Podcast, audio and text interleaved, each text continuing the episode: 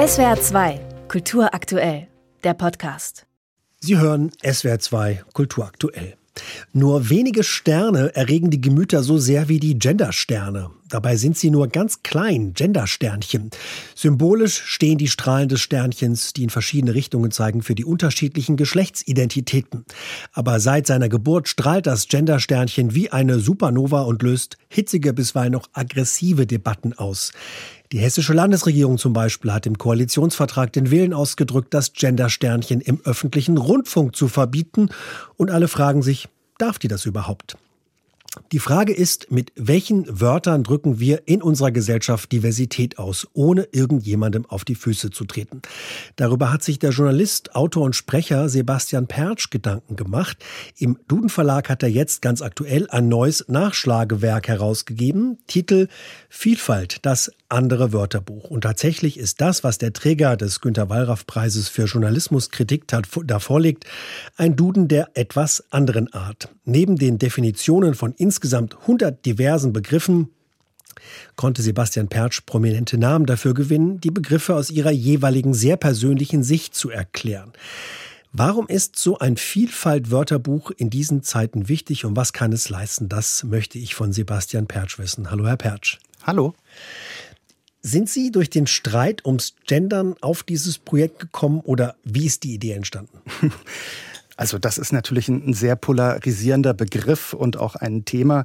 Sie hatten es ja gerade eingangs gesagt. Witzigerweise hatte vorhin auf Mastodon das Deutsche Institut für Menschenrechte, ich hoffe, ich krieg's richtig zusammengesagt, der Genderstern markiert die Vielfalt der Geschlechter. Und das ist es halt auch. Es geht nicht nur darum, auch Frauen einzubeziehen, ähm, wenn man, keine Ahnung, sagt Handwerker, da ist ja nur der Mann vorhanden, sondern ähm, wenn wir geschlechtergerechte Sprache verwenden, da sind ja auch nicht-binäre ältere Menschen dabei. Und die sind bisher nicht vorgekommen.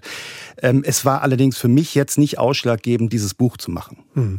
Also werden wir gleich mal ganz konkret. Nennen Sie doch mal ein paar Beispielwörter, die Sie in Ihren Vielfaltsduden aufgenommen haben.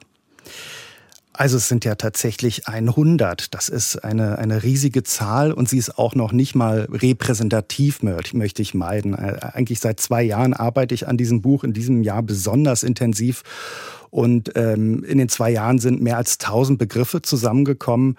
Es gibt viele tolle Begriffe, sowas wie Inklusion und Integration. Das sind so zwei Begriffe, da habe ich den Eindruck, das kennen viele, sie haben es gehört, aber wissen immer noch nicht den Unterschied. Also und auch da aus den verschiedenen Sichtweisen, vielleicht aus der soziologischen Sicht, was ist Inklusion, wird immer sofort mit irgendwas Behinderten irgendwie verknüpft und äh, was ist Integration? Da denken viele auch immer gleich an äh, sogenannte gescheiterter Integration und äh, diese zwei Themen mal aufgegriffen finden sich zum Beispiel auch in diesem Buch. Mhm. Welche Wörter sind denn heute nicht mehr PC, also politisch korrekt? Kann man eigentlich noch behindert sagen? Ja, soll man sogar. Also mich hat vor, wann war das? Vor zwei Wochen gerade erst im Stern das, das Cover total genervt und vielleicht ein bisschen aufgeregt. Es lautet irgendwie, was darf ich heute noch sagen? Das ist so eine, ähm, das ist so Rechtspopulisten-Bingo, was man eher von Axel Springer Medien kennt, dass der Stern das jetzt auch aufgegriffen hat, fand ich sehr schade. Ähm, wir dürfen heute sogar viel mehr sagen als früher, sofern das nicht ähm, juristisch irgendwie relevant ist. Also wenn, wenn ich ähm, mir bestimmte Begriffe angucke, Klar, da muss man schauen, ähm, welche Entwicklung haben sie. Ich würde sagen, sowas wie das N-Wort, ja, da gibt es auch zwei N-Worte. Ähm, die sind stark diskriminierend. Da würde ich sagen, die sind nicht mehr PC. Also sollten, also eigentlich wären sie überhaupt nie PC gewesen, weil das äh, fremdbestimmte Begriffe sind, im Gegensatz zum Beispiel zu schwarz sein. Also schwarz, das Adjektiv groß geschrieben, das ist ein Unterschied, weil schwarz sein aus der Community selbst kommt. Ähm, die N-Worte sind fremdbestimmte Wörter. Hm. Sie haben gerade erwähnt, das Rechtspopulisten-Bingo, das finde ich ganz interessant als Ausdruck. Was ist denn Ihre persönliche Erfahrung mit dem Genderstreit? Wie nehmen Sie ihn wahr und wie sind Sie persönlich betroffen? Also ich persönlich bin überhaupt nicht betroffen, weil ich so, so alle Klischees erfülle. Also ich habe rote Haare, das ist so meine einzige Möglichkeit, mich irgendwie zu diskriminieren. Das ist das, was ich in meinem Leben erlebt habe. Ansonsten bin ich weiß, mittelalter, weißer Mann, cisgeschlechtlich, also erfülle eigentlich alle Klischees. Ähm, bin heterosexuell und deswegen betrifft mich persönlich ähm, dieser, äh, dieses Thema eigentlich erstmal nicht. Aber auch, wir haben auch ein toll, toll, tolles Kapitel ähm, Ally, also quasi Verbündete. So sehe ich mich auch in, in vielen Themen, dass ich mich gerne für andere stark mache, die äh, vielleicht nicht so viel Gehör bekommen. Mit dem Gendersternchen lassen, lassen sich also Geschlechtervielfalten jenseits eines binären Geschlechtermodells sichtbar machen. Sie haben auch prominente Menschen wie Ferda Attermann oder Marina Weißband dafür gewonnen, mhm. in ihrem Buch eine sehr persönliche Sicht zu dem Thema Gendern zu schildern.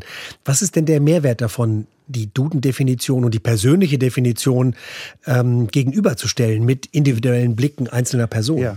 Also es geht ja, wir haben, es ist ja nur ein Kapitel Gendern. Also Ferda Attermann, die neue Bundesbeauftragte ähm, für Antidiskriminierung oder gegen oder gegen Diskriminierung mhm. ähm, und äh, Marina Weißband hat zu chronisch krank geschrieben. Die haben ja nicht über Gendern geschrieben. Es ist eine Person, die hat über Gendern geschrieben ähm, und die anderen nicht. Und es sind teils, das muss ich einfach nochmal betonen, es sind nur teils persönliche Blicke. Natürlich hat man immer einen, ja, ich würde auch sagen, einen persönlichen Bezug zu seinem Thema. Ähm, aber es ist, glaube ich, nicht so, dass man sagen kann, das sind alles irgendwie Meinungsartikel. Die haben alle einen sehr harten Fakten- und Quellencheck ähm, erlebt. Es gab viele Korrekturen, also Korrekturschleifen, so muss man sagen, so nicht korri immer korrigiert, aber es gab mehrere Korrekturschleifen. Und man musste schon gucken, dass das Hand und Fuß hat. Deswegen ist das schon ähm, sehr valide, was wir dort haben. Vielfalt in der Sprache. Der Journalist und Autor Sebastian Pertsch war das über seinen neuen Duden. Titel Vielfalt, das andere Wörterbuch. Der neue Duden ist Anfang dieser Woche im Duden Verlag erschienen und kostet 28 Euro. Herr Pertsch, herzlichen Dank. Vielen Dank. SWR 2 Kultur aktuell. Überall, wo es Podcasts gibt.